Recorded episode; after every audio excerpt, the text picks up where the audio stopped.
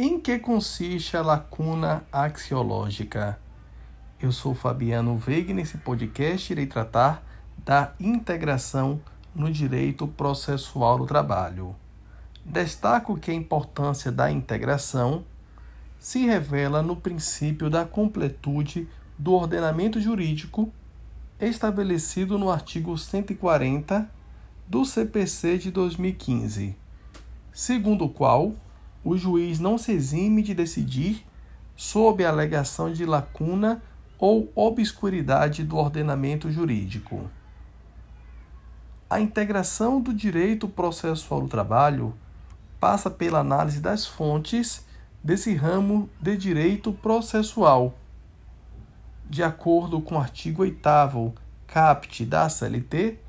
as autoridades administrativas e a Justiça do Trabalho, na falta de disposições legais ou contratuais, decidirão, conforme o caso, pela jurisprudência, por analogia, por equidade e outros princípios e normas gerais do direito, principalmente do direito do trabalho, e ainda de acordo com os usos e costumes, o direito comparado, mas sempre de maneira que nenhum interesse de classe ou particular prevaleça sobre o interesse público. Ademais disso, tratando especificamente acerca do direito do trabalho, o parágrafo 1 do mesmo artigo 8 prevê que o direito comum será fonte subsidiária do direito do trabalho. Já o parágrafo 2 do mesmo dispositivo prevê que súmulas e outros enunciados de jurisprudência editados pelo Tribunal Superior do Trabalho ou pelos tribunais regionais do trabalho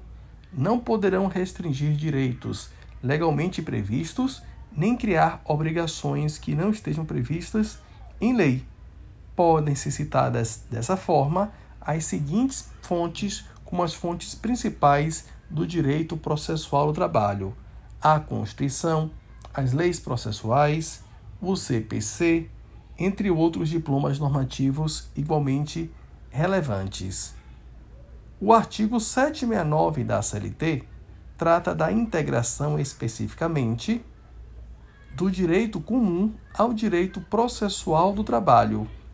e prevê que, nos casos omissos, o direito processual comum será fonte subsidiária do direito processual do trabalho,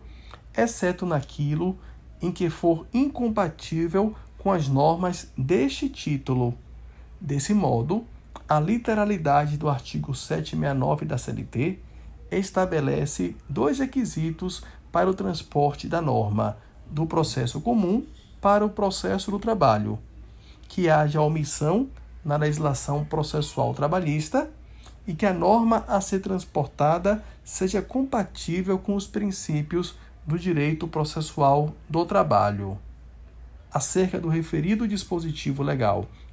sobretudo a partir da vigência do CPC de 2015, que estabeleceu no seu artigo 15 a, sua, a possibilidade de aplicação do CPC a diversos outros ramos processuais, há uma divergência interpretativa quanto ao efetivo disposto em tais dispositivos, artigo 769 da CLT e artigo 15 do CPC de 2015. A corrente tida como restritiva, que baseia-se fundamentalmente na alegação do devido processo legal e da segurança jurídica, interpreta restritivamente as possibilidades de transporte das normas do processo comum para o processo do trabalho. A outra corrente, tida como evolutiva, fundamentando-se nas noções de efetividade e celeridade, tem compreendido que, para além da lacuna meramente normativa apta a permitir o transporte de normas do processo comum para o processo trabalho, é essencial que sejam analisadas e constatadas a lacuna ontológica, ou seja, quando uma norma, embora existente, ela é incompatível com os fins sociais por ser uma norma inefetiva, e a lacuna axiológica, quando a norma existente ou ausência do transporte da norma leva a uma solução injusta do caso concreto. Destaco que, quanto às correntes de entendimento, o TST tem seguido essencialmente uma interpretação restritiva acerca da aplicação do CPC 2015 ao processo do trabalho.